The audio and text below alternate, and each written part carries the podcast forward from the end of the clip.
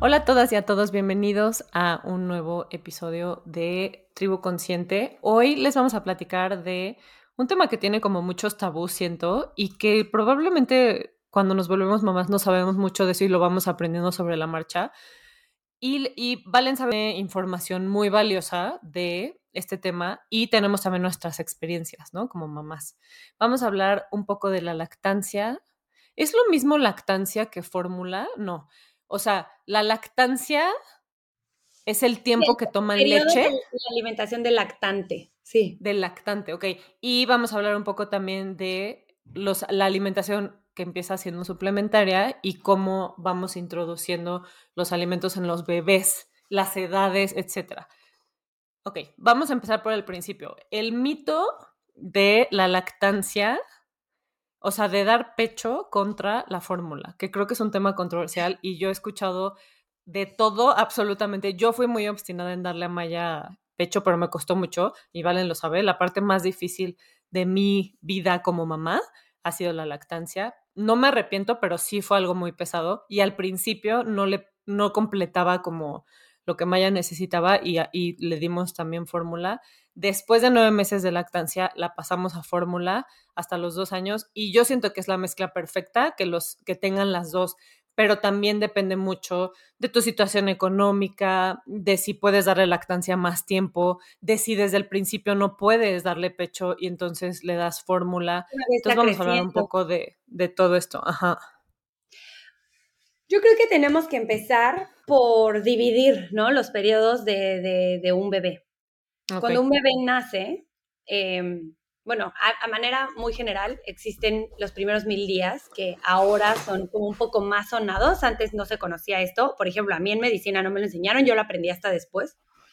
Eh, y los primeros mil días de vida comprenden el periodo desde la concepción hasta que un niño cumple dos años. Si sumas todo eso, o sea, si sumas todos los días del embarazo, más el primer año, más los 365 días del segundo año, suman aproximadamente mil días. Y estos mil días son muy importantes porque es el periodo de mayor crecimiento de una persona.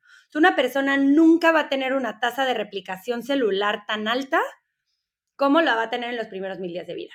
Entonces, la importancia de los primeros mil días de vida, hay un lema que dice como todo lo que hagas y comas durante los primeros mil días de vida tiene un efecto para el resto de tu vida. Sí, porque estás formando como los cimientos, ¿no? Entonces, como el primer desarrollo de tu cuerpo el primer desarrollo, pero el que, o sea, el máximo desarrollo de tu cuerpo. O sea, nunca en tu vida vas a crecer ni tus órganos se van a desarrollar a la velocidad que se desarrollan en los primeros mil días. Y los podemos pensar como, estás hablando que de una célula, en mil días hay un niño que camina, habla, comprende, hace, ya sabes, o sea, en dos años, en dos años. Entonces, Qué cañón es algo maravilloso, ¿no? Entonces, si lo vemos desde ese lugar, podemos entender la importancia, en este caso, de la alimentación. ¿Qué se necesita a grosso modo en los primeros mil días de vida? Número uno, una adecuada alimentación. Y ahorita nos vamos a enfocar a hablar de eso, ¿no? Como de cuál es la alimentación eh, adecuada para un niño de esa, de esa edad y cómo se divide Claro, y qué variaciones hay, ¿no? Dentro de esa alimentación, porque no se puede hacer, como que no hay una receta exacta, depende mucho de la mamá, de las circunstancias, si puede darle pecho porque trabaja o, si puede, o sea, si tiene leche. Hay mil variantes, mil. Pero nada más así para decir, primeros mil días, entonces una adecuada alimentación, una adecuada estimulación, o sea, estimular a un niño, se necesita estimular, hablarle, verlo a los ojos, tocarlo, etcétera, y darle mucho amor. Son esas tres cosas que necesita un niño, ¿no? Entonces, eh, vamos ahorita, Clau y yo, a enfocarnos nada más en la alimentación. Y Creo que es el coco de, de, de nosotras como mamás, ¿no? mi peor trauma es que mi hija no esté bien nutrida. O sea, como que digo, ¿por qué? Porque es súper cultural. Es súper cultural y mi mamá es así conmigo hasta la fecha. Es así como, ¿qué más quieres? Come. No estás comiendo bien, este, no te llenaste, ya sabes, o sea, como que de verdad es un, un tema como que dices, güey, es que si, te sientes tranquila si tu bebé está bien alimentado. Porque también creo que, es algo muy natural. pero más en México, de hecho, dar comida es dar amor. En México la, la comida está muy relacionada con dar amor. Y eso no tiene nada de malo, absolutamente nada de malo. Tenemos la, la concepción errónea de que la comer de forma emocional está mal. Y no, porque de hecho el vínculo, o sea, tu primer, checa esto, Clau. Eso. El primer vínculo que tú tienes con tu mamá es a nivel del pecho, idealmente, ¿no? O sea, en un escenario como antropológico de... Exacto, como muy tradicional. Somos mamíferos, los mamíferos somos seres que dan lactancia materna y ese vínculo es alimenticio y emocional.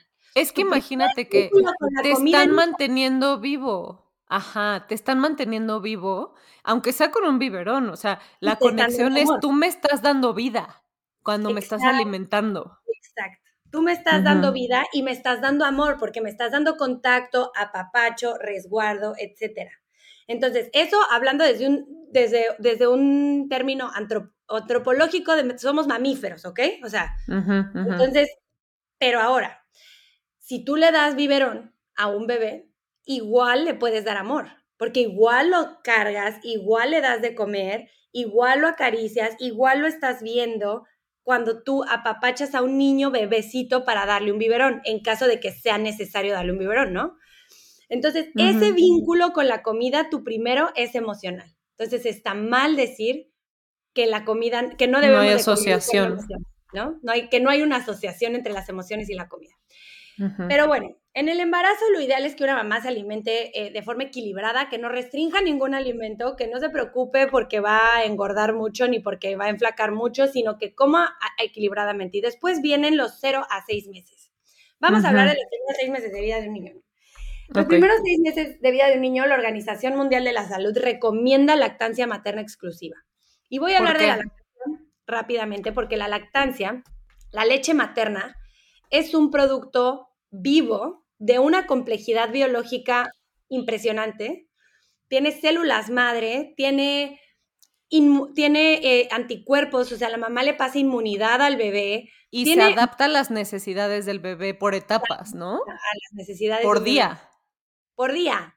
Si el bebé está enfermo, hay receptores en la boca, hay señalizadores en la boca del bebé y receptores en el pezón de la mamá que le indican que le pase anticuerpos. es una cosa...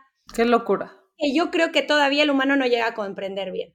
Entonces, eh, es importante decir que la leche materna es un producto vivo con una complejidad biológica que no se ha igualado y que yo creo que estamos muy lejos de igualar, ¿ok? Eso por un lado.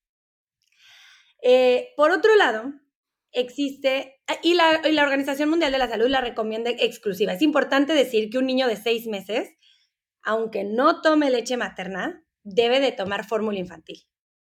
¿Por qué? Fórmula infantil, sí.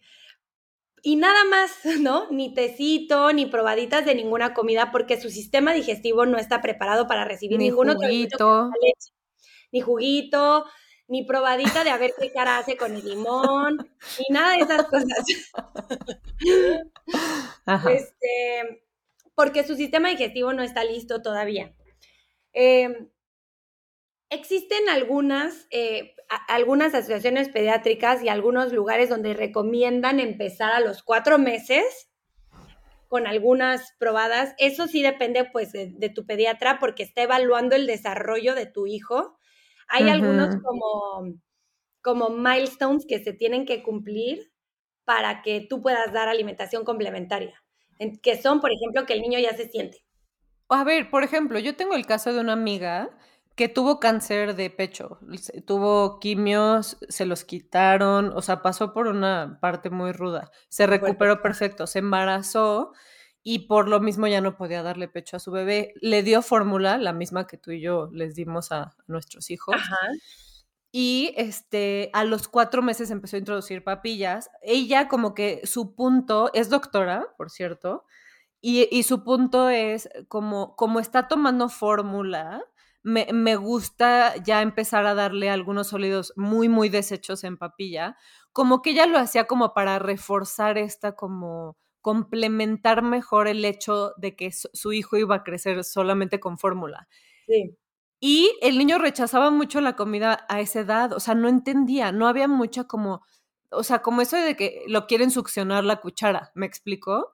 le, le, costó, ahorita va a cumplir un año el, el bebé y ya come perfectamente y, y, ya está, está muy bien. O sea, el niño desde chiquito fue un bebé súper sano, bebé de fórmula muy, muy sano. Pero como que ella tenía esta idea de que como le dio fórmula, ella tenía más urgencia de meter sólidos como para complementar su dieta alimentaria. No sé, o sea, como que fue la primera vez que vi un bebé tan chiquito que todavía no se sentaba solo comer sólidos en forma de papilla, obviamente.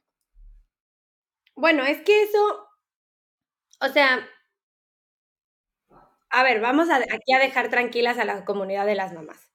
Porque cada quien como mamá, y más si tienes conocimiento médico, pues puedes jugar un poquito con esas cosas. Pero para una comunidad de mamás que no tienen ningún eh, conocimiento de, de nutrición y médico, lo ideal es la lactancia materna pero, queremos decir que hay, para que la lactancia materna sea exitosa, se necesita el apoyo no solo de la mamá, o sea, no solo se necesita el esfuerzo de la mamá, ¿ok? Se necesita el esfuerzo de todo el sistema que rodea. Exacto, las condiciones. No solo familiar, del sistema laboral, del sistema social, del sistema... Entonces, la lactancia materna es un poco más difícil de lo que pensaríamos como, pues esfuérzate, pégate al niño y que succione. ¿Sí me explico? Se necesita el apoyo de la familia, del gobierno, de los, de los sitios laborales, de, toda la sociedad. Entonces puede llegar a ser complicado. Y si, si, sientes que no lo estás logrando, ojo, no te aferres. La, la suplementación con fórmula no es nueva. Hay imágenes muy antiguas. Eh, dibujadas en papiros egipcios que le daban leche de vaca a los bebés. O sea, claro, los mantienen vivos. No, exacto. No saben cuántos bebés habrían muerto si no existiera la fórmula infantil hoy, en ese entonces lo que les dieran, leche de La leche que fuera, ajá. Leche de, lo que fuera, ¿ok? Entonces siempre se ha necesitado. A mí me pasó con Maya, o sea, yo sacaba dos onzas. No es eso, yo promuevo un vínculo entre un claro. Eso es lo que yo promuevo. No promuevo aferrarnos a una idea de no, liga de la leche, solo la lactancia, no tengo nada. No, nada. No me vayan a matar. Pero, No, pero a mí me pasó que una amiga, la hermana de una amiga fue a verme cuando nació Maya porque a mí me salían dos gotas de leche. Entonces yo estaba muy desesperada porque Maya era una bebé muy chiquita y a mí me urgía que creciera porque tenía este estrés este de buena mamá mexicana de que quiero una hija gordita y grande para que estés para saber que está sana, ¿no?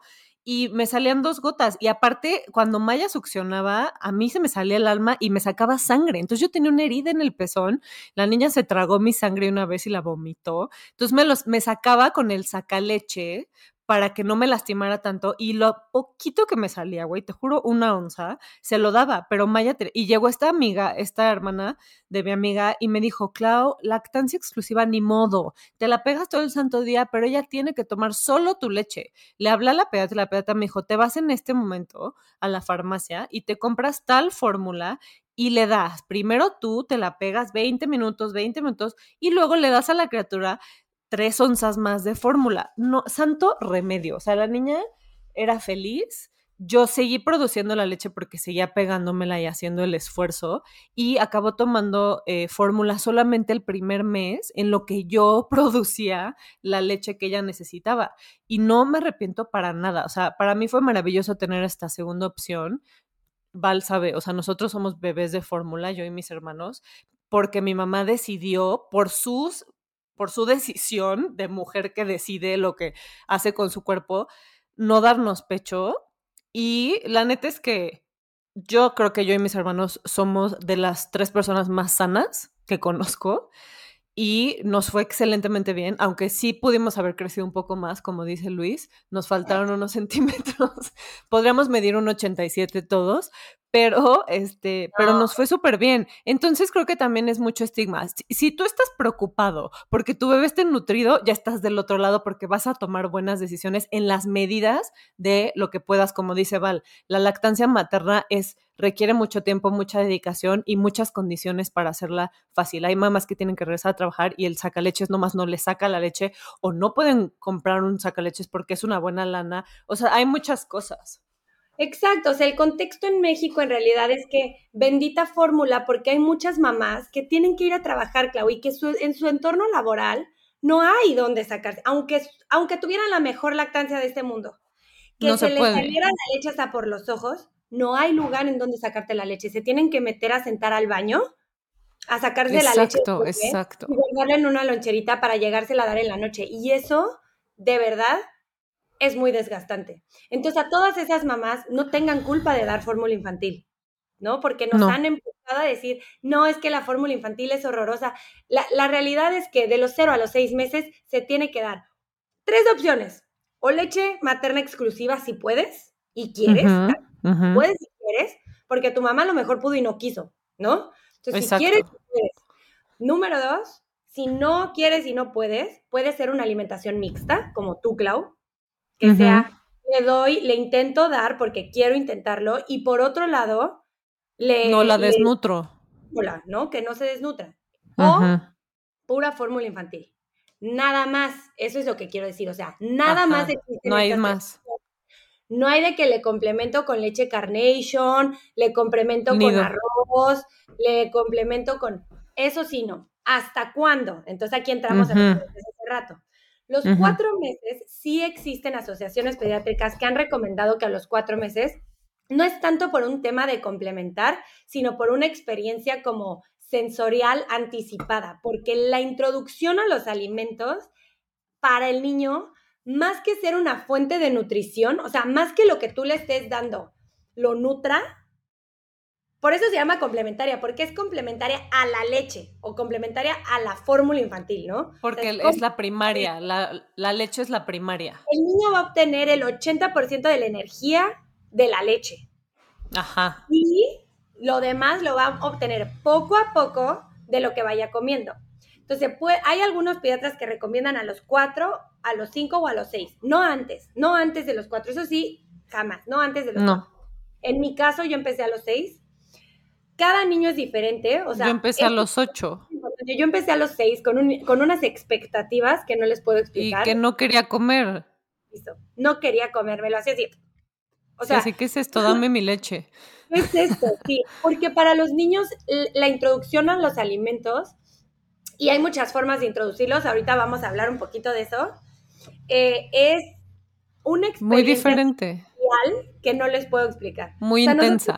Como muy X, ajá, pero para los niños es muy intenso. Para algunos más que para otros, como para nosotros muchas experiencias pueden ser más intensas para unos que para otros, pero es una experiencia sensorial. Entonces el niño siente algo en la boca con una textura diferente a la leche, más un sabor diferente a la leche. Claro, y muy diferente a todo hace sinapsis, sinapsis, sinapsis. O sea, es muy diferente a lo que él conoce. Oye, Val, antes de que pasemos a la alimentación, tengo dos, dos preguntas, o bueno, dos comentarios más de la lactancia. Uno, este, es, también hay un estigma, o sea, yo que, que renuncié, pude estar con Maya, le di nueve meses lactancia, este, o sea, pecho. No solo hay un estigma en el ámbito laboral, o sea, que tú te sientes en un restaurante, no sé si te pasó, y te tengas que hacer todo el truco del... Me acuerdo que te regalé mis de estas de, de la lactancia, que tapas a la criatura, pero como en la casa no lo tapas, entonces no le gusta estar tapado y conforme van creciendo te mueven todo. O sea, siento que hay un estigma muy cañón. Muy, o sea, me acuerdo perfecto. Estaba con una amiga comiendo en un restaurante, no traía la cosita esta para taparme, Maya se moría de hambre y, y, me puse a Maggie como que medio me la tapé con la playera y la mesa, dos señores de la mesa de enfrente, bueno, no señores de mi edad, este, no podían dejar de voltear a ver. Y digo, güey, lo están haciendo incómodo ustedes. Yo le estoy dando de comer a mi hija. O sea, es la cosa más natural y preciosa que puede hacer mi cuerpo. Y la sociedad ha estigmatizado tanto esta sexualizar tanto el cuerpo de la mujer que no puedes darle de comer a tu hijo en un lugar público. Y yo de verdad, el otro día estábamos en un baby shower y una amiga se sacó a su hija y se la puso. Y dije, güey, qué chingón que hay un espacio de confianza donde una mujer puede hacer esto. Y esto debería pasar en todos lados porque también estamos dejando de dar pecho por una cosa social, no por una cosa de nutrición, porque tú quieres que tu hijo tenga todo lo que necesita para estar sano. Y no te estás sacando la boobie porque la gente no va a dejar de ver tu boobie. Y eso se me hace súper incómodo y súper retrógrada y me pone de malas. lo primero que dije es, no solo necesita el apoyo de la mamá, ahí el apoyo de la mamá está. Necesita el apoyo de la sociedad. Necesita el apoyo del esposo. Necesita el apoyo de la familia. Hay gente que ni siquiera hace eso enfrente de su familia porque qué pena. Sí, mi mamá sacaba a mi hermano. Era así, Luis Salte, Claudia le va a dar de comer. Yo sé, güey, es mi hermano. O sea, me da igual. Exacto, exacto. Exacto. Está muy cañón. Y otra cosa que te iba a preguntar es, a ver, yo le di nueve meses a Maya Pecho, la pasé a fórmula y le di fórmula hasta los dos años. ¿Por qué? Porque yo sentía que si comía o no comía bien los sólidos, yo me sentía tranquila y chance yo estoy mal en que estábamos como dándole muy buen como backup de la fórmula tiene muchos nutrientes. Entonces, si un alimento no me lo acepta, si un día está enferma y no quiere comer tanto, yo sé que la fórmula a mí me tiene tranquila que mi niña sigue creciendo y su cerebro se sigue desarrollando. ¿Tú recomendarías hasta los dos años o qué opinas de esta parte de si se siguen nutriendo con la leche o con la fórmula? Mira, aquí hay dos cosas que hay que decir primero como para dar contexto. Existen tres tipos de fórmula, tres etapas de fórmula. La fórmula etapa 1, que ustedes van a encontrar en un súper como etapa 1, que es de 0 a 6 meses. Cumple el requerimiento energético de un niño de 0 a 6 meses. A partir de los seis meses que idealmente se inicia la alimentación complementaria, hay una etapa 2 que se llaman fórmulas de continuación. Las primeras son fórmulas de inicio, las segundas son fórmulas de continuación, que quiere decir que se la vas a seguir dando al niño y eso sí se recomienda. O sea, si tú a partir de los seis meses ya no le vas a dar pecho a un niño, si no te sigues, ¿no? Con la complemento, o sea, te sigues dándole de comer y dándole pecho si te quieres seguir. Si ya no le quieres dar pecho a los seis meses y ya iniciaste sólidos, es ideal darle una fórmula infantil hasta el año, ¿ok? Hasta el año. Etapa 2. A partir del año, la mayoría de los pediatras ya te van a recomendar que le des leche de vaca, ¿ok? ¿Por qué? Porque la evidencia científica, o sea, todo está basado en evidencia, no ha demostrado que sea mejor darle una fórmula infantil que darle leche de vaca. Esa es la realidad, ¿ok? O sea, esa es la realidad en cuanto a evidencia científica. Ahora, la ese es un contexto, entonces les doy el otro contexto. La Organización Mundial de la Salud, como les dije al principio, recomienda la lactancia materna exclusiva hasta los seis meses y complementaria hasta los dos años o hasta que el niño y la mamá se sientan cómodos. Eso dice la Organización Mundial de la Salud. O sea, la podrías extender más de los dos años si el niño y la mamá se siguen sintiendo cómodos. ¿Por qué? Porque la leche materna a partir del año sí sigue nutriendo, sí sigue pasando inmunidad, sí, o sea, a diferencia de lo que se creía antes, sí sigue dando anticuerpos, sí sigue teniendo una función. O sea, antes se creía de, no, esa ya no le nutre nada, es pura agua. No, no es pura agua. De hecho, hay estudios, y esto sí, es, sí está respaldado por la ciencia, hay estudios que la mamá eh, da leche en tándem, así se llama, o sea, le da leche al niño de dos años, pero ya tiene un recién nacido, y le da leche al recién nacido y leche al de los dos años, y la leche de la mamá se adapta a cada niño. Wow. Y de cañón, ¿no? Entonces, a las necesidades de cada niño, dependiendo de las señales que el niño le pasa a través de la saliva, la leche de la mamá. Entonces, la leche de la mamá sí sirve a partir del año, a, diferencia de lo que se creía antes. Ok. Mi manera de ver las cosas, y les digo, la, la ciencia, o sea, no hay evidencia ahorita porque no hay suficientes estudios.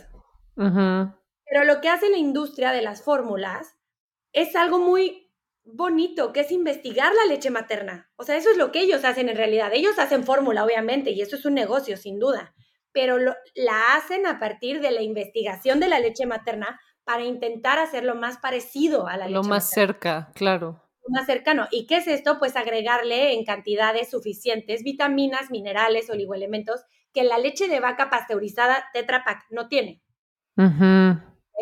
Entonces, mi recomendación, ojo, mi recomendación, y empecé diciendo, la, evidencia todavía no lo ha demostrado, es darle fórmula infantil adicionada y suplementada hasta los dos años, porque hablé al principio de los primeros mil días de vida y no lo hice en vano, lo hice justo para esto. Los primeros mil días de vida son los cimientos de tu construcción, ¿sí me entiendes? O sea, son son los cimientos que tienes que tener fuerte para que si en 50 años tiembla, no se caiga tu edificio, o sea, tu cuerpo. ¿Sí me explicó la analogía? Claro. Pues, necesitas tenerlo todo. Yo digo que más vale pecar de exagerado, yo.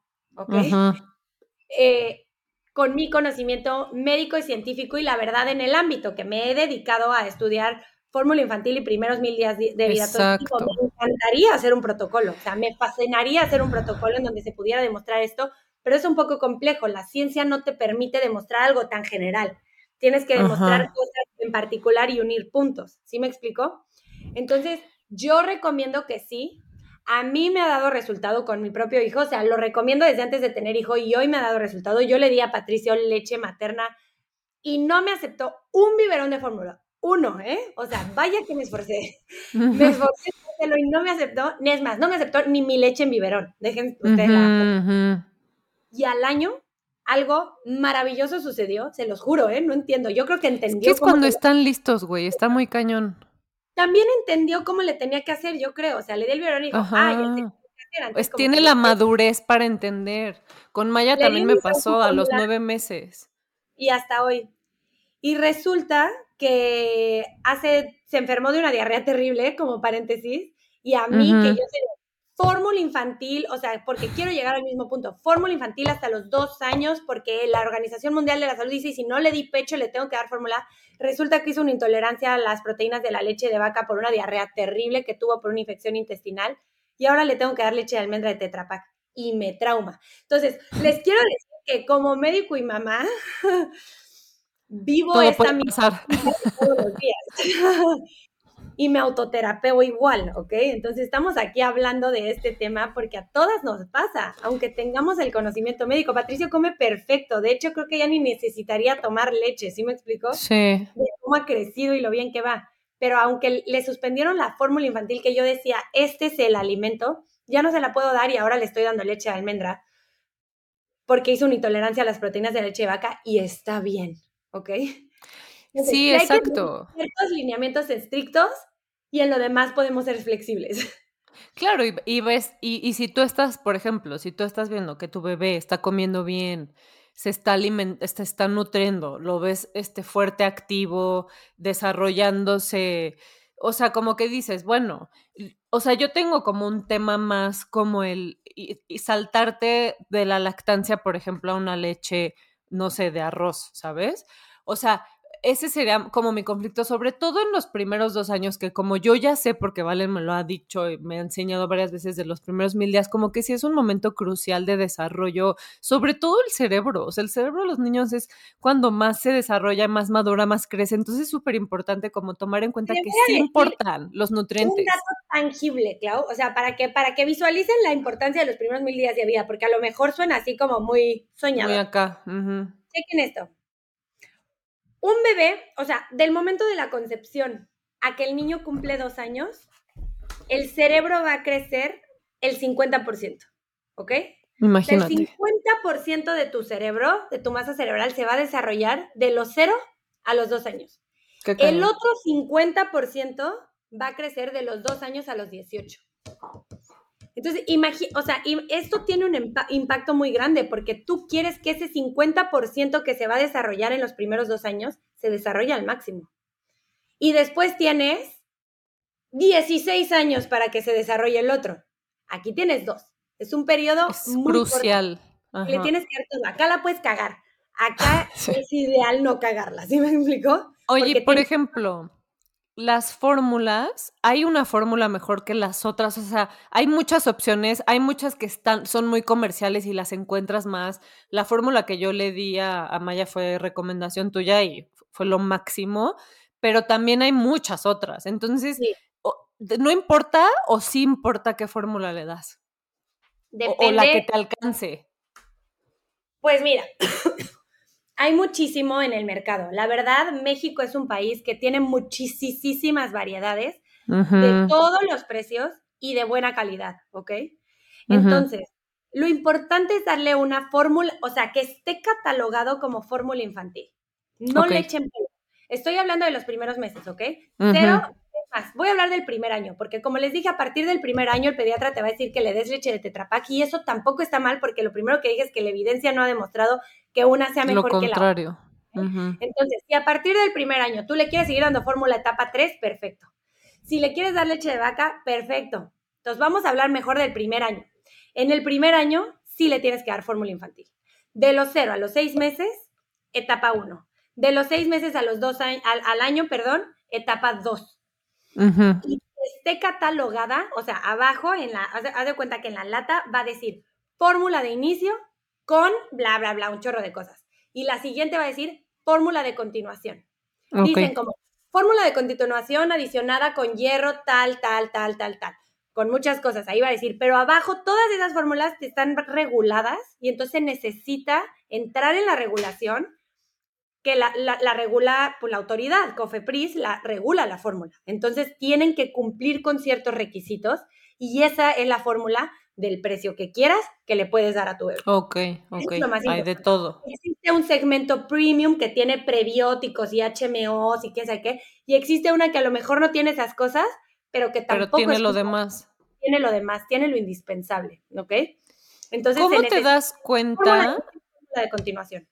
Ok, ¿cómo te das cuenta si necesitas, si, si estás con lactancia materna exclusiva o estás con una fórmula, ¿cómo te das cuenta que tu, que tu bebé no, no, está nutriéndose, no está creciendo? O sea, ¿cuál es el estándar para saber, hoy creo que tengo que complementar o hoy creo que tengo que, que subir la cantidad de fórmula? No sé, o sea, ¿cómo lo notas? ¿Es Mira, esa es una pregunta mm, difícil porque yo les digo que se asesoren siempre con, su, pediatra. porque lleva un récord. Lleva un parámetro sobre todo del crecimiento de tu hijo. Entonces él se va a dar cuenta si tu hijo está creciendo adecuadamente o no, si se está desarrollando neurológicamente eh, bien o no, etcétera, y, y, va a investigar como más contexto alrededor sobre todo de tu bebé. Ajá. Pero si tú como mamá, es que lo más importante es que la lactancia materna no genere, en vez de un vínculo de apego, un vínculo de desapego. Eso es lo más importante. O sea, hay mamás que lo odian tanto y el niño crece bien y el niño, o sea, pero que les duele y, y de verdad le dan de comer con mucho estrés. La experiencia es negativa. Y la, exacto. Y la experiencia es negativa, es mejor que le des una fórmula. A eso me refiero. Y eso, eso lo digo porque generalmente, generalmente hay pediatras excelentes que se han metido en eso y que han estudiado lactancia y que sí lo recomiendan, pero no es la mayoría. Eso no te lo van a preguntar. Te van a decir, crece bien, el niño está bien, está desarrollado bien, síguele dando. Y tú vas a decir, ya no puedo con esto, ya no puedo con esto. Entonces, lo puedes complementarte, pues hay mil opciones, la verdad, hay muchas opciones, hay darle eh, un poco tú y sacarte, hacer un banco y dárselo todo en biberón porque a ti no te gusta pegártelo y prefieres dárselo en biberón. Hay muchas opciones para que tú como mamá estés cómoda y generes un vínculo con tu bebé porque es muy importante generar este vínculo. Entonces, si tú se lo das con verdadero estrés, yo te recomiendo que no sientas culpa por darle fórmula o por darle tu leche a lo mejor en biberón. Porque hay muchas que dicen, es que eso ya no sirve. Claro que sirve. Claro que sirve. Tú cargas a tu bebé y le das un biberón, le estás dando el mismo amor que si te lo pegas. a mí me pasó lactancia, porque la verdad, o sea, si hay gente aquí que quiere escuchar los beneficios de la conexión, de la succión y todo, claro que lo puedo dar, o sea, claro que les puedo explicar cuál es la maravilla de que un niño succione tu pecho, ¿no? O sea, cuál es la Pero eso no significa que tenemos que satanizar a los demás y que tenemos que hacer a otras mamás sentir culpa. Porque de es por como el parto natural y la cesárea, ¿no? Como que hay un tabú terrible. Es como, güey, nace como nazca. El, chiste es que nazca la criatura. Lo demás es. perfecto con la lactancia, pero tuve cesárea y vaya que me esforcé por tener parto y vaya que me traumé. Exacto. y hoy lo veo con muchísimo más amabilidad. Hacia mí y hacia el contexto en general. Claro, claro, así tiene que ser, tiene que ser lo más, eh, no sé, como amigable posible, ponerte en las circunstancias que más te convengan a ti como mamá, porque al final es tu vínculo con tu hijo. Ahora, pasando un poco a la parte de los sólidos, te voy a decir lo que, bueno, ya lo sabes, pero les voy a contar lo que pasó con, con Maya. Estábamos cambiando de pediatras, entonces yo como que prolongué un poco más la lactancia o sea, yo le estaba dando pecho, estábamos perfectos, la niña estaba creciendo impresionantemente. Entonces yo introduje a Maya a los, a los sólidos hasta los ocho meses, pero me cayó muy bien eso porque empezamos directo con BLW, Baby Led Winning.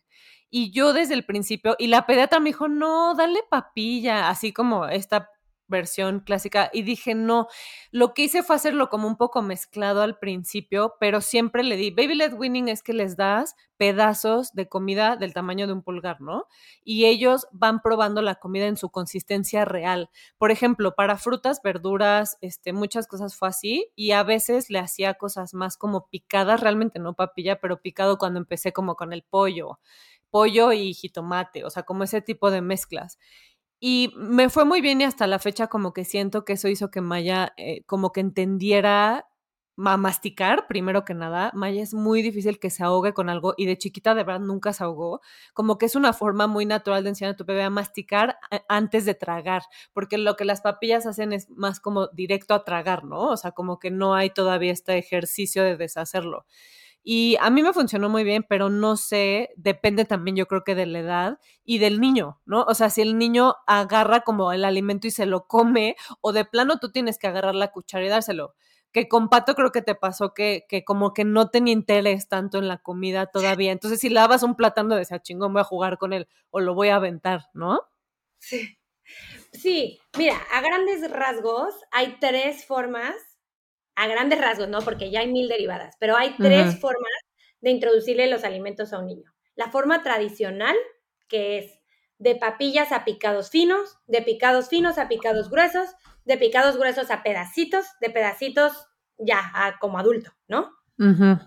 Es como esa transición. Esa es la forma tradicional la fórmula Baby Led Winning, que es darle pedazos de comida y que el niño solo agarre el, pedazo de brócoli y solo experimente con él, que sea muy sensorial, que lo toque y etcétera. Y hay una que se llama Bliss, que es una forma mixta. Ah, ok, ok. Que le das como la papilla, le das un pedazo. Son como esas tres formas a grosso modo, ¿ok? Em, ¿Cuál es la mejor?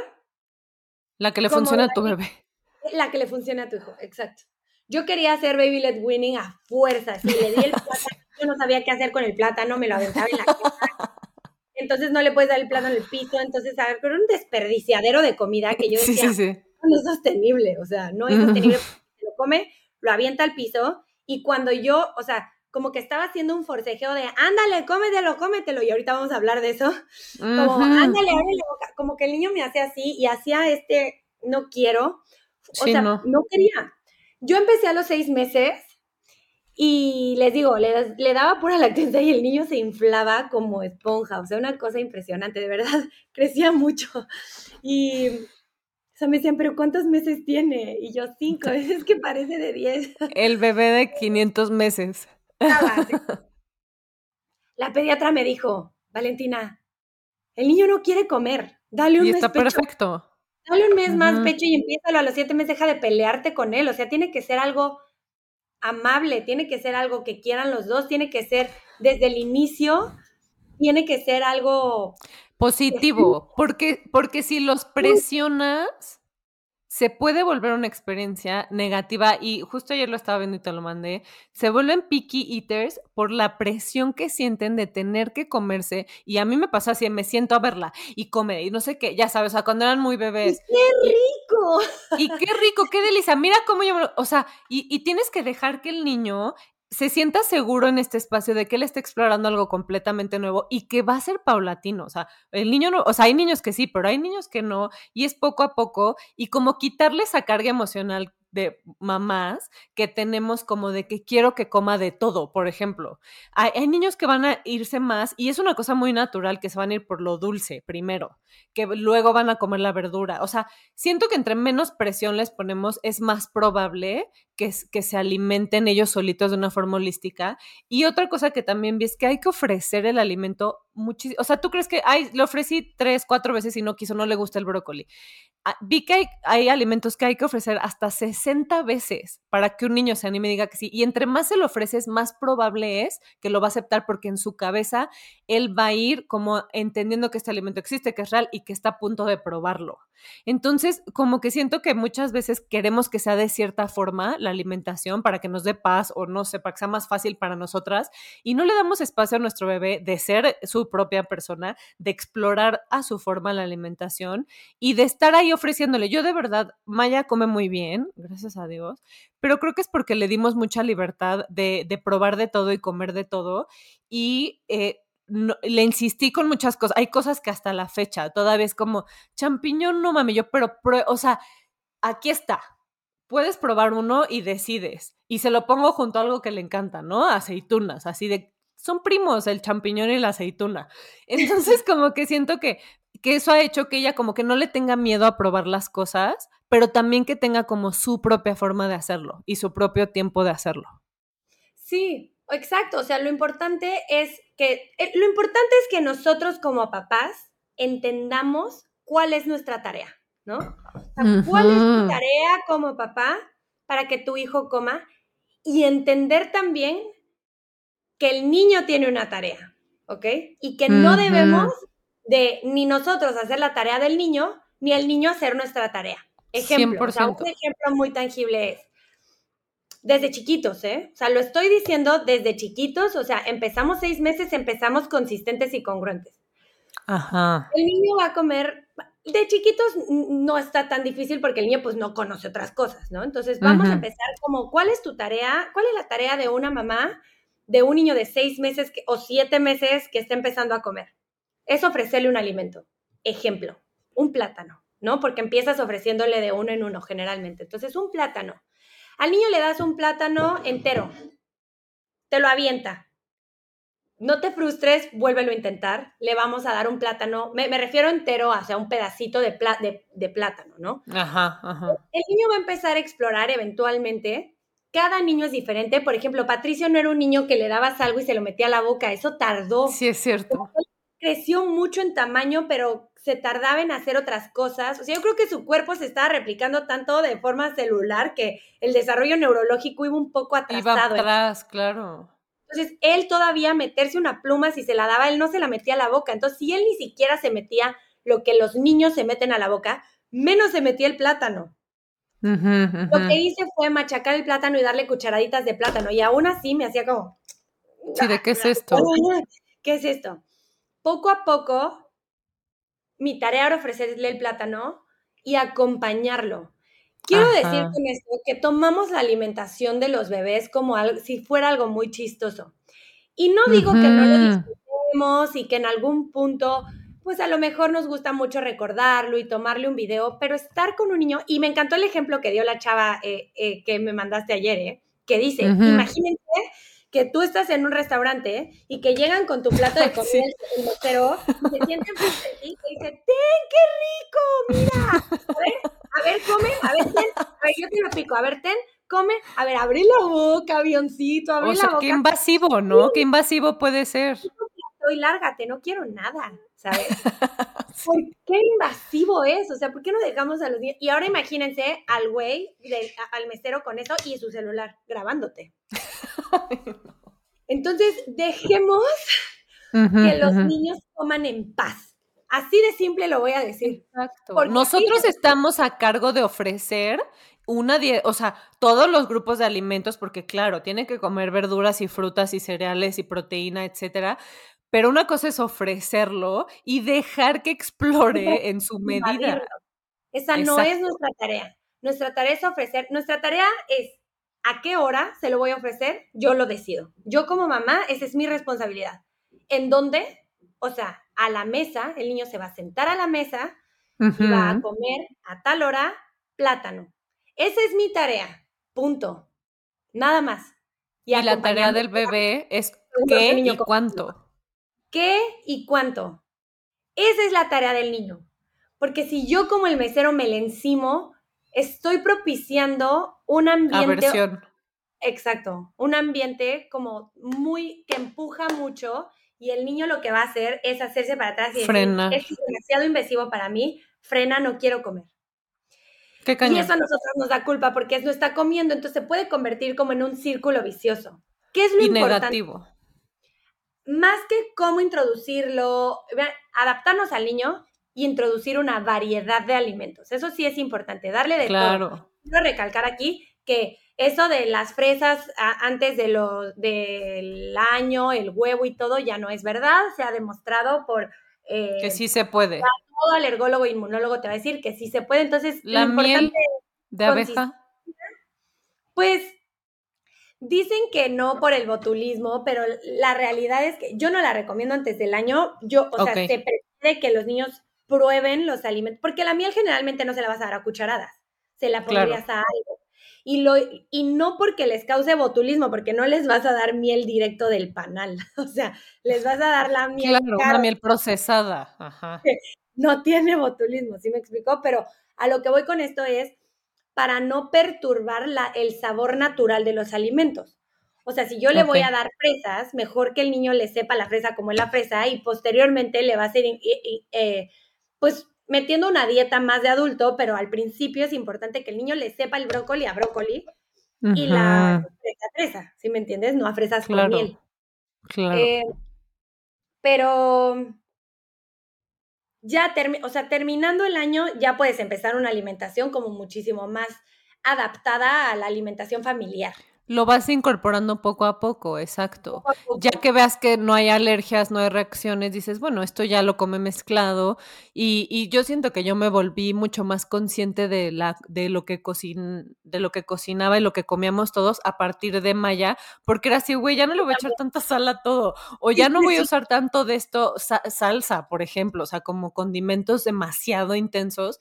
Y siento que justo a partir de Maya dejé de consumir cosas como de lata, o sea, porque antes, pues para mi esposo y para mí era así lo que hubiera y, lo que se hiciera rápido, ¿no? Y aquí como que me hice tan consciente y le decía a mis amigas, güey, se me hace más fácil cocinar de forma eh, natural, porque pues es verduras, con, o sea, por ejemplo, una boloñesa, o sea, empecé a disfrutar la cocina mucho más a partir de que cocinaba conscientemente para nutrir no solamente a Maya, sino a todos en la casa. Toda la familia, porque también la alimentación, al ser muy cultural, en México es un momento de compartir, es un momento de convivencia. Entonces, es importante que desde que nosotros empezamos a introducir los alimentos a un niño, el niño te vea comer. Porque si tú solo te sientas enfrente a decirle, abre la boca, dice, pero ¿por qué yo soy el único que está haciendo esto?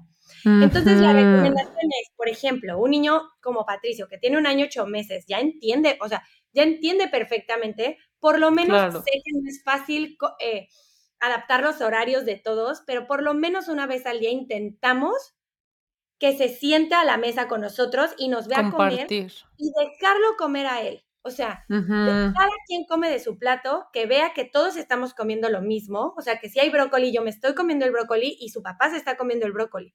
Porque si yo no como brócoli, ¿por qué le daría brócoli a él? Claro, hay que ser congruentes. Uno predica con el ejemplo, en todos los sentidos de la paternidad. Si la, si la comida es un momento ameno de platicar, de compartir, va a ser muchísimo más fácil que el niño se coma lo que hay en el plato. Claro. Y si es un momento de sufrimiento y abre la boca y te tapo la nariz y, si no te lo cenas y de amenaza. sí, no. Entonces, por ejemplo, yo crecí en un lugar en donde si no te lo comes, te lo cenas. O si no te lo comes, llega tu papá y te lo va a dar. Sí, sí, sí, sí, sí. Yo tenía miedo de que llegara mi papá a darme de comer las cosas a fuerza porque ya me generaba como este, este miedo de la comida. Porque lo que tú generas es un mal sentimiento en torno a la comida. Y eso tiene consecuencias de grandes que no les puedo explicar. Vean el podcast. Exacto, y, yo te voy a decir el otro lado, que qué cagado que estamos en los extremos. A nosotros al revés, o sea, nunca hubo este, presión de te lo tienes que acabar, pero tampoco nunca hubo, no hicimos como ese hábito de hacer del momento de la comida un momento de compartir. Entonces cada quien comía a la hora que quería en el cuarto donde quisiera, normalmente con la tele enfrente, y a mí me encantaba ir a casa de mis abuelos porque mis abuelos a las 8 estabas abajo en la mesa desayunando, a las 2 estabas sentada en la mesa comiendo y a las 7 estabas merendando, porque así le dicen ellos, eh, con, sentado en la mesa. Y a mí me parecía una cosa increíble porque yo no tuve eso en mi casa. Y eso también llevó a que yo tuviera una relación o sea, por muchas razones tóxica con la comida, que también lo, lo, verán en el capítulo de Fer, que es una joya de capítulo, pero este, esta idea, yo cuando veo la tele, me empieza a dar hambre.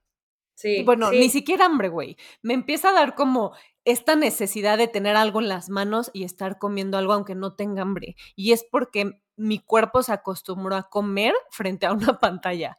Entonces, son esos hábitos que que no lo tomamos en serio en el momento, pero que claro que crean, a mí, a Maya también le pasa, ¿eh? Porque nos ha visto a nosotros comer enfrente de la tele y me dice, ¿por qué no nos sentamos? Como que ella nos quiere convencer de que nos sentemos a, comer en la, o sea, como que sí es algo que se repite. Entonces eso de tener congruencia, tengo una amiga que es vegetariana y, y, le, y su esposo no, y a su hijo le están dando este, proteína animal.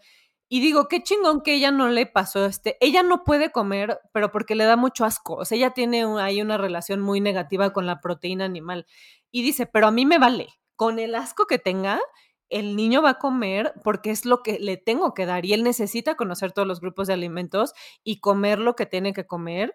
Y, ya creará su propia idea. Pero eso de hacerlos, en mi opinión, ¿eh? no conozco muchos casos, pero hacerlos veganos, hacerlos vegetarianos, yo creo que es podría ser más contraproducente a crear restricciones alimentarias desde muy chiquitos, a crear tabús en torno a la alimentación y a crear también deficiencia de nutrición. O sea, sí se puede hablar de eso, en eso sí hay ciencia. No es que usted a favor o en contra. ¿Se puede hacer un niño vegano? Sí, pero les voy a explicar. Para que un niño se coma el hierro que hay en un bistec de carne de este tamaño y para que los que están escuchando estoy juntando mis manos haciendo un circulito. para que un niño se coma un bistec de este tamaño, para que se coma el hierro que hay en un bistec de este tamaño, que probablemente el niño sí se lo va a comer, se tendría que comer una cubeta de espinacas con quinoa. Que no se va a comer, evidentemente. No se va a comer porque la capacidad gástrica del niño no le va a dar para comérselo. Y aunque le diera, el niño no lo va a masticar eso. Qué cañón. Esa es la importancia, ¿ok? Y, como les dije en los primeros mil días de vida, existen casos de niños con anemia. Por ejemplo, si a Claudia a mí ahorita nos da anemia, pues ni modo, te sientes fatal, vas, te inyectan hierro y listo. Ya saliste, no te pasó nada neurológicamente, solo te sentiste muy mal un tiempo. Un niño que tiene anemia por falta de hierro antes de los primeros mil días de vida, o sea, de los cero a los dos años de vida, lo que no, ojo, ¿eh? Lo que no se desarrolló en esos primeros mil días de vida no se va a desarrollar. No se puede, se cierra la ventana. Así de cañón está. Yo tuve una eh, señora que trabajaba en nuestra casa. De verdad hoy lo veo y digo, es que está muy cañón. Me senté a los ocho años con ella. Yo creo que ella debe haber tenido unos 28, 30 años, trabajaba con nosotros en nuestra casa, y me senté con ella a jugar Adivina quién. Y nunca pude, nunca pude eh, hacer que me entendiera. ¿Cómo era el juego? digo esto, de verdad, lo digo, o sea, eh, de verdad ella fue una persona muy especial en nuestras vidas, y hoy lo digo con la conciencia de que además de muchísimos otros factores. O sea, no quiero solo encasillarlo ahí, pero es probable que le haya faltado esta alimentación en los primeros mil días de vida, como a muchos niños les hace falta. Por muchos problemas sociales que hay en México, no la culpo a ella en lo más mínimo, no culpo a sus papás en lo más mínimo. Pero las personas, qué quiero decir con esto? Que las personas que sí podemos y que y, que solo lo hacemos por una ideología que es súper respetable. Si tú a, a, partir de los 18 años, que eres mayor de edad, decides por ti dejar de comer proteína animal, estoy completamente de acuerdo. Pero de eso a que se lo hagas a un niño, eh, no es, vaya, ya no es recomendable, ¿ok? Claro, no es lo ideal. Eh, no, se, no es fácil hacer a un niño vegano. ¿Se puede? Sí, sí se puede. O sea, con alimentos sí se puede. ¿Tú puedes vivir de pura proteína vegetal? Claro que puedes. Es más, yo soy pro veganismo de grandes, pero no soy pro veganismo de un niño chiquito por el desarrollo tan importante cerebral que tienen a esa edad. Güey, tenemos que hacer un podcast de todo esto porque yo soy anti-vegana. Entonces me encantaría saber por qué sí tu, lado de adultos y también indagar un poco más de, por ejemplo, yo cuando estuve en, en, la India había muchos, este, los niños hindús crecen como vegetarianos, entonces su cuerpo tiene mayor capacidad de agarrar la proteína vegetal porque así es como crecieron. También yo creo que tiene que ver mucho de consumir proteína animal y luego dejarla. Yo lo vi en mí, o sea, yo fui vegetariana dos o tres años y, vi los estragos que causó en mí y cómo de verdad nunca me sentí al 100. Yo tengo también este, falta de hierro y justo te iba a preguntar si tendrá que ver con tu alimentación inicial de estos primeros mil días, con estas déficits que tienes más grande o es algo completamente no relacionado? Porque mi hermana y yo tenemos las dos deficiencias de hierro y podría ser algo muy genético, pero también podría ser algo muy, este, no sé, o sea, como más de nuestro crecimiento de, de lo que comimos cuando crecimos, de, de falta de hierro, o no sé, no sé. Yo creo que es multifactorial, o sea, no lo encasilla, o sea, yo no encasillaría, encasillaría tu falta de hierro nada más en una cosa. Yo creo que puede ser multifactorial, o sea, puedes tener un componente genético y también puedes tener un componente, pues, epigenético, que es como todo lo que en el ambiente. Em, pero, ¿a qué te iba a decir? Se me fue la idea. O sea, en ese caso, en ese caso, yo creo que es multifactorial. Pero si en nuestras manos ya está hoy decidir si dar o no darle a un niño, yo creo que deberíamos decidir, va, lo digo desde mi trinchera una vez más, o sea, si, ah, ya me acordé de los niños de la India, perdón, de los niños de India que crecen pero es que hay muchos tipos, o sea, ya podríamos hacer una casi de puro veganismo, porque creo que ya nos enrollamos en este tema y no deberíamos, pero eh, nada más para acabar, si esos niños comen huevo y proteína de leche, casi, casi. Sí, que sí comen. Ajá, ya están es suficiente. O sea, me refiero a este veganismo extremo, o sea, este veganismo de nada, ni nada, nada, nada, ni mal, ni huevo, ni leche, ni nada. Ah, sí, yo digo vegetariano es un inter como ovo lácteo vegetariano. Ajá, ajá, exacto. Un niño tiene proteína del... La proteína del huevo es una de las mejores, si no es que la mejor proteína catalogada, ¿ok? o sea, es... Sí, se llama como el valor biológico de la proteína de huevo es excelente. Entonces, si el niño come huevo, casi estás del otro lado. No le tienes que dar tampoco pues, carne de res si no le quieres dar carne de res. Pero sí es importante que obtengan proteína animal para el desarrollo cerebral, ¿ok? Para el desarrollo de todo, de todo para un adecuado desarrollo cerebral, porque lo que no desarrolles en los primeros mil días de vida es muy difícil de alcanzar después. Claro. Esa es la razón. Em, creo que de aquí van a surgir muchas dudas, pero me encanta porque creo que se presta para tener más conversaciones en cuanto a la alimentación y también yo creo que más adelante como hablar de, ok, eh, tener retrocesos, ¿no? En la alimentación, así de comía perfecto de bebé y a los tres años, pum, se fue. A mí me pasó con Maya, como que Maya se quiso volver vegetariana cuando cumplió como tres sin querer, o sea, de verdad me rechazaba. Hasta la fecha la proteína animal es como medio forzada, pero bueno, podemos hablar más adelante como de técnicas, tips, tal vez podemos invitar a alguien que, que nos cuente un poco más sobre la alimentación, la parte como muy biológica, porque tenemos ya el capítulo como de la parte emocional de la alimentación intuitiva con Fer. Pero pues mándenos sus preguntas, queremos hablar más de esto y queremos saber cuáles son sus dudas y estaría padrísimo armar como un siguiente episodio para responder dudas.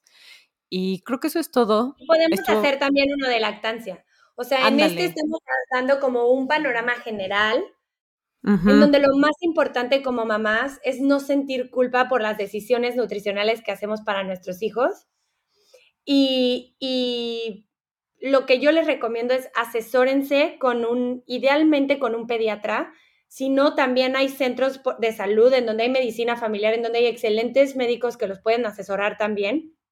Claro. Eh, y pregunten, porque a veces como que vamos a la, a, la, a la, consulta de rutina de, está creciendo esta nana, ¿cómo les...? Y, y, el pediatra te pregunta, ¿cómo le está dando de comer? Y a lo mejor el pediatra no es que lo haga por un mal, sino que tiene como muchos pacientes. Sí, sí. O sea, de verdad, se los quiero decir de todo corazón, cuando ustedes les dice el pediatra, ¿tiene alguna duda? O si no se los dice, ustedes pregunten. no tengo ninguna duda. Me está pasando esto con la leche materna, no me siento bien, eh, o sea, lo que sea, pregunten, pregunten, porque es obligación del médico y es vocación del médico contestarles sus preguntas. Y si no, enviarlas con alguien que sepa, y, cambiar, o sea, yo justamente cambiamos porque cuando empezamos con la con la dejar la lactancia de Maya, la pediatra que tenía que la amo y la adoro, güey, y sacó a mi hija y, o sea, e, era vegana y ella nos dijo, mi recomendación es que se pasen a leche de soya orgánica. y fue en el momento en el que mi esposo y yo nos voltamos a ver, dijimos, esta pediatra ya no se ajusta a nuestra idea de lo que queremos como crezca Maya y no tiene nada de malo, simplemente cambiamos con una pediatra que se alineaba más y era la clásica pediatra que te contestaba ocho horas de consulta, cualquier duda. ¿Por qué? Porque más vale como dice Valen, pecar de exagerados y asegurarte que estén nutridos y que estén adaptados al estilo de vida que mejor les los ayude a crecer y a florecer y que, y que entre en tu, en tu sistema familiar, ¿no? Que no sea, ella solo come esto y nadie más come esto. No, vamos a hacer la parte de la familia y de nuestra dieta de alimentación diaria. Y creo que eso es súper importante porque creas una relación positiva con la comida y te estás nutriendo. O sea, es ganar, ganar. Entonces, a grosso modo, todo es flexible, pero voy a dar así como un recap de lo que sí es así un must, must, must. Ok, ok. De los cero a los seis meses de vida, fórmula, ¿ok? O, fórmula infantil o lactancia materna exclusiva, nada más, absolutamente nada más, ¿ok? De los seis a los doce, alimentación a los doce meses, alimentación complementaria a la lactancia materna o a la fórmula infantil. Si decides de dejar de dar lactancia, le sigues dando fórmula infantil etapa 2 hasta los 12 meses. A los 12 meses tú puedes decidir si seguirle dando una fórmula etapa 3 hasta que el niño cumpla dos años, está perfecto. Si le quieres dar leche de vaca, está perfecto. Y alimentación, una integración paulatina a la dinámica familiar. No presionemos a nuestros hijos para comer porque está demostrado por la ciencia, esto sí está demostrado en estudios, que incitas a que el niño sea este famoso picky eater, que es el niño como remilgoso eh, para comer si nosotros nos sentamos a presionarlos para comer en vez de dejar que esto sea una estimulación eh, sensorial para ellos y una experiencia acompañada por sus papás.